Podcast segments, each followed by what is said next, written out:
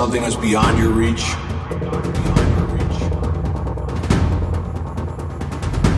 An experience like nothing you could ever possess in real life.